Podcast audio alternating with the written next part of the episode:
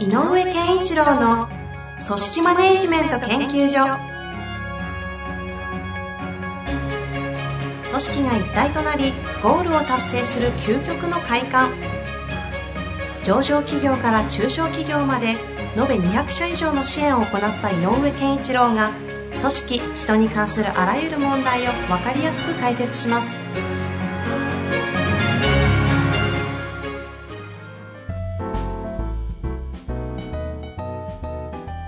こんにちは、遠藤和樹です。井上健一郎の組織マネジメント研究所。井上先生、本日もよろしくお願いいたします。よろしくお願いします。さあさあ、今日も質問がありすぎてですね、もう毎度毎度どれをやろうかと悩んでいるところなんですが、はい今日の質問いきたいと思います。はい。いきます。ある問題にぶつかった時に、幾度となく、どうすればよいと思う？と問いかけてきましたが、本人が本当に考えようとしない場合は、どのようにしたらよいのでしょうか、ということですね。シンプルな質問ではありますが。でも、多いですね。あのがよく、えっ、と、どう思うっていうことを投げかけましょうと、いろんな場合で。何度もおっしゃってきてますねうんでも、あの、ある方なんかもね、どう思うっていうと、そうねって言って、うん先に進まないとかね、そんな悩みを言われた方もあるし、うん。どう思うって言ったら分かんないから聞いてんですよ。そうですねそういうのもあるし、うんあの、いろいろですね。で、えっ、と、まあ、大きくまず入り口の部分で二つに分かれちゃうのは、はい。やっぱ考えられないのか、考えようとしないのか。つまり、やっぱり、申し訳ないけど、思考力の問題で、うん。うん。やっぱりどうしても何かがあると、問題解決能力は、えー思考としてちょっとポテンシャルないなとうん。うん。いう人ももちろんいるのでね。まあ、井上先生の言う、あの、概念化能力とかのあたりですよね。そうと、まあ、あとは経験を積んでいても蓄積されてない人とか、はい、はい、はい。あるので、えっ、と、問題が起こった時というのは一番その辺が見えてしまう。うんだから問題が起きた時にどう、どうす、どうすればいいって聞いてもうん出てこないっていうのは考えが及ばないっていう人もいるので、うん、うん。考えが及ばない人に無理やりやらせる必要はないのかなっていう気もしなくはない。大きな分かれ道で、まずそこですね。ん。そこ、ちなみになんですけど、ちょっとすいません。あの、考えられないかどうかの見極めは、あのね、えっ、と、よく僕が言っている、えっ、と、ゴールがどこなのか、まず向かうべきゴールは何なのかっていうことと、で、なんで、問題っていうのはそれとずれちゃうわけよね、現状はいはいはいそうですねだから、現状何が起こってるの？で、じゃあどこが問題になの？いわゆるこうギャップは何？うん。こうなりたい。例えば、えっ、と、お客様との、あまあ営業かどうかわからないけど、お客様とのやりとりの中で、えっ、と、なん、クレームが起きたと。で、なんでクレームが起きてるのかっていうと、お客様はこの、この時間にこのような質のもので物を求めたのに、時間も質もちょっとあ相手の欲求に満たないものを提出してしまったので、怒ってるとか、うん、うん、いうことがある。そうすると、なんでそんなものになっちゃったのかっていうことがある。うん。はい、はい、はい。っていう、その辺の問題のありかに対することをまず分析して考える力があるかどうか。はい、はそれ、と、この問題を解決するためには、どこがポイント、キーポイントになってるかが分かるかどうか。うん、うん。感覚的でもいいのよ。あの、多分、うんえっと、これは結果、値引きを要求してる気がするんですよねっていうポイントの感覚があるかとか、うん、うん、うん。値引きとかじゃなくて、もうとにかくやり直せって言ってますっていう感覚。そういう、どこの解決策のポイントかっていう、ポイントのいくつかがを例示できる。もしくは、ここ、この辺りだと思うんですよねという、えっと推論ができてる。うん、うん。この辺が、えっ、と、全くできない人っているのよ、やっぱり。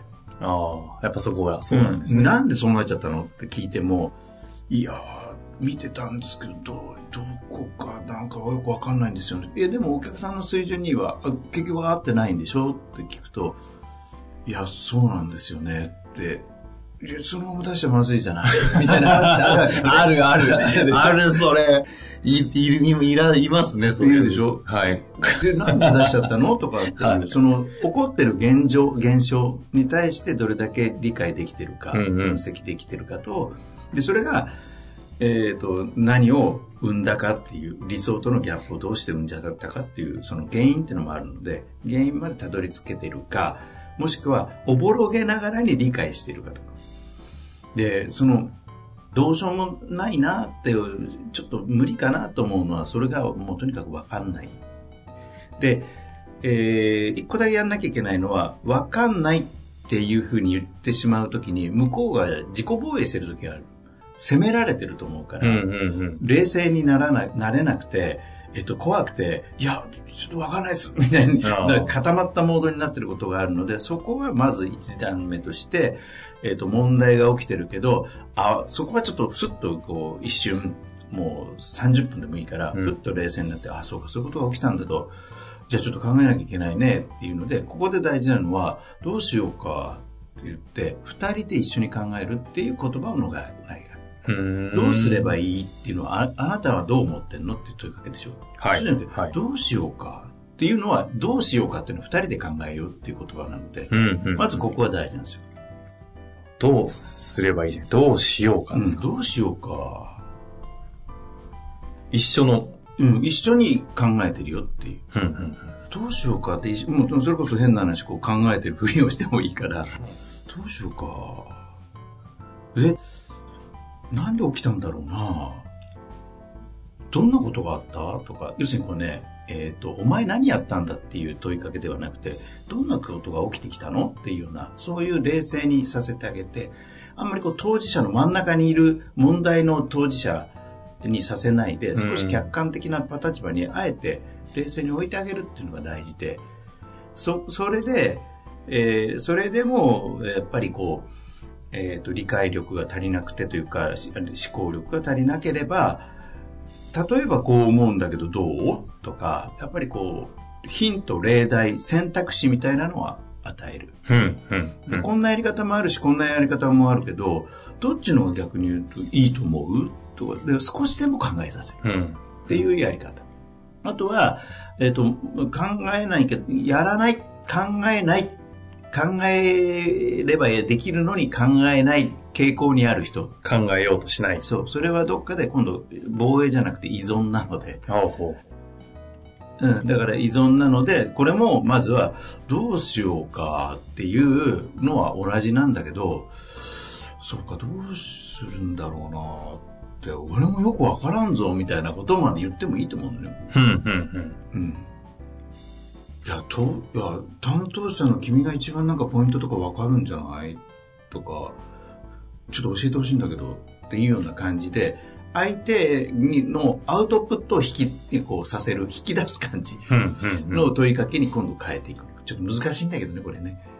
その状況にあって上司がこう恐れるのは、いや、俺もわかんないんだけど、どう思う？って言っちゃうと、なんだ、こいつ、こい下から、うんこいつわかんねえのか、このバカ上司みたいに思われてしまうことは、うん恐れてなかなかそのフレーズ使えないってパターンもあるかなと思ったりしたんですけど。なるほどね。えっ、と、もしそう思うんだとしたら、いくつか考えられるけどって言えばいいんじゃない？いくつかあるけど、どれがいいかはちょっと僕も、えっ、と、クライアントさんのね、いつものこう様子とかよくわからないので、ちょっとはっきりとは言えないんだけどっていう、要は、正解は僕は持ってないよってことだけ言う。はわかんないって言うとそう思われるかもしれないけど、うんうんうんうんこれ言っても構わないと思うけど、その危険性を感じるんであれば、正解かどれかは今は僕には判断できないよっていうことは言っていいとあ。う。ん。ただ、アイデアはあるよっていうモードでは言ってもいいと思うん。う。いくつかのアイデアある。でも、君もアイだアイデア出そうよ、一緒に。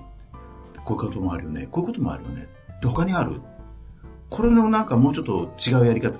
この A 案に近くてもいいから、なんか、この方向、例えばさっきの値段交渉っていうのが向こうのポイントだとしたらどうしたらいいだろうね。っていうような感じで、やっぱり一緒に考えてるっていう感覚で引き出すっていう感じなんだよね。そんな中で、うんこう、そういうやりとりをしようとすると、え、いいから、なんかどうすればいいか決めてくださいよ、みたいな感じになる、うん。こう、部下というかスタッフとかっているじゃないですか。うん、でも、そしたら僕だったら、うんあ、いいよ、決めてもいいけど、それも正解じゃないからもしれないから、それがうまくいかなかったら、でも君、実際嫌でしょ？って。ほうだから、やっぱり一緒に納得できるものにしようよっていう。ああ。なるほど、うんそういう対話をするんですね。うんはあ、はあ、それともう一個は、やっぱり、やっぱりね、え、そうなの？いや、だって君の次のステップ行くためにはこういうこと解決できた方がいいよ、とは言ったりとか。うん。うん。うん。ということ。だからまずはこういう問題っていうものは、問題解決というのは、とにかく正解がないと。おそらくう上司と部下の二人で、担当者と二人で、これかねっていうふうに見つけないといけないんだよね。はあ、でもその大前提に正解はないとうん。いうものを置く。で、正解がない答えを出す、導き出すのに、思考力がやっぱり極めて弱い人は難しいのでっていうのが前段の話。ん。で、考えれば、考えさせたいし、やってほしいな、こいつにはって思う期待があるんであれば、今みたいなアプローチの方が。ほうほうほうほう。正解ないんだから、僕は持ってる僕の経験の中で考えられるアイデアはあるけれど、それが正解だとは思わないよっていうことでいいと思う。で、まずは一緒に考えようよっていうところからですか。どうしようか。うーん。これ大事なのよ。どうしようかっていうのと、どうするっていうのとは違うから。どうするって言った瞬間に、お前どうする、どうするつもり？どうしようかは一緒に。うんどうしようか。言葉一個でこんな違いますか？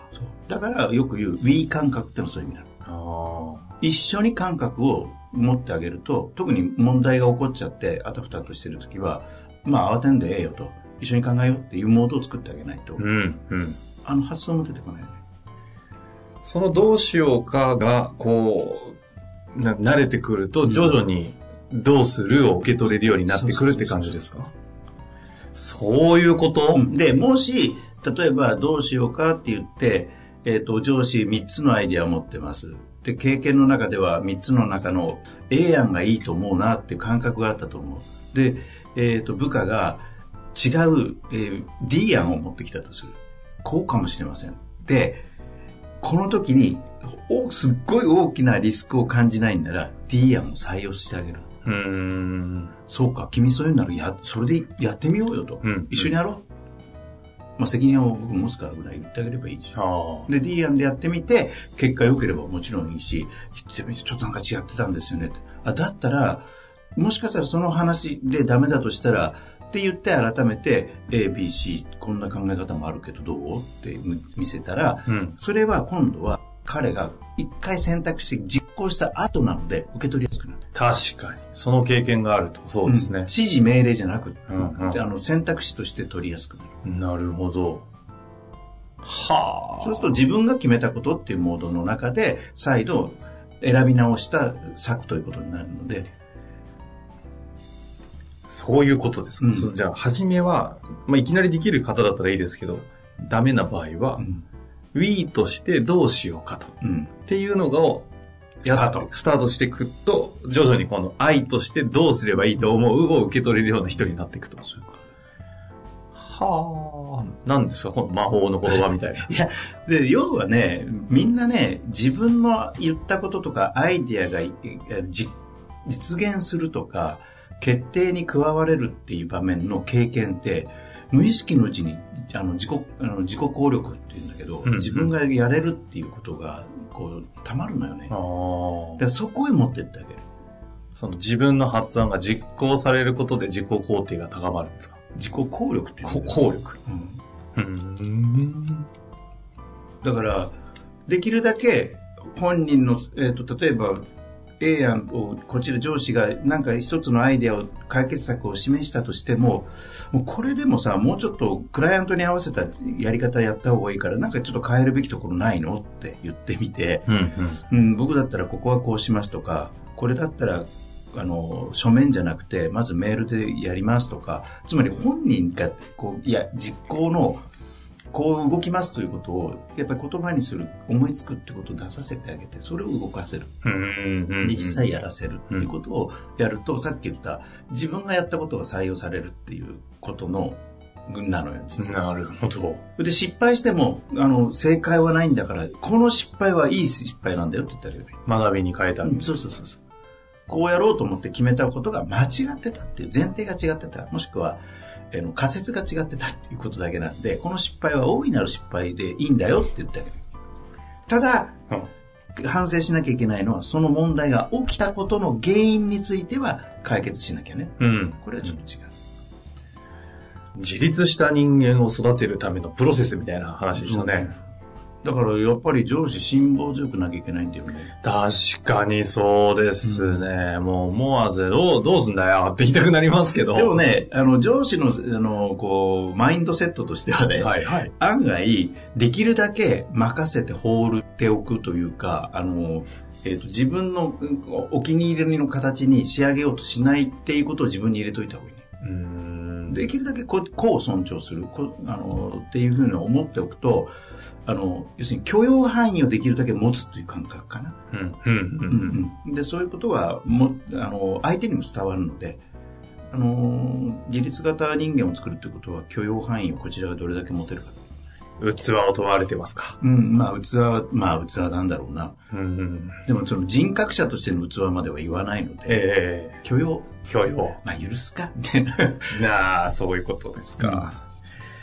いや、というわけでね、やってまいりましたが、今日の魔法の言葉、どうしようか。はいということですかね。はいいやいや、いいお話ですね。自立型人間を育てる話。はいぜひ皆さんも活かしていただけたらなと思います。というわけで井上先生、本日もありがとうございましたあ。りがとうございます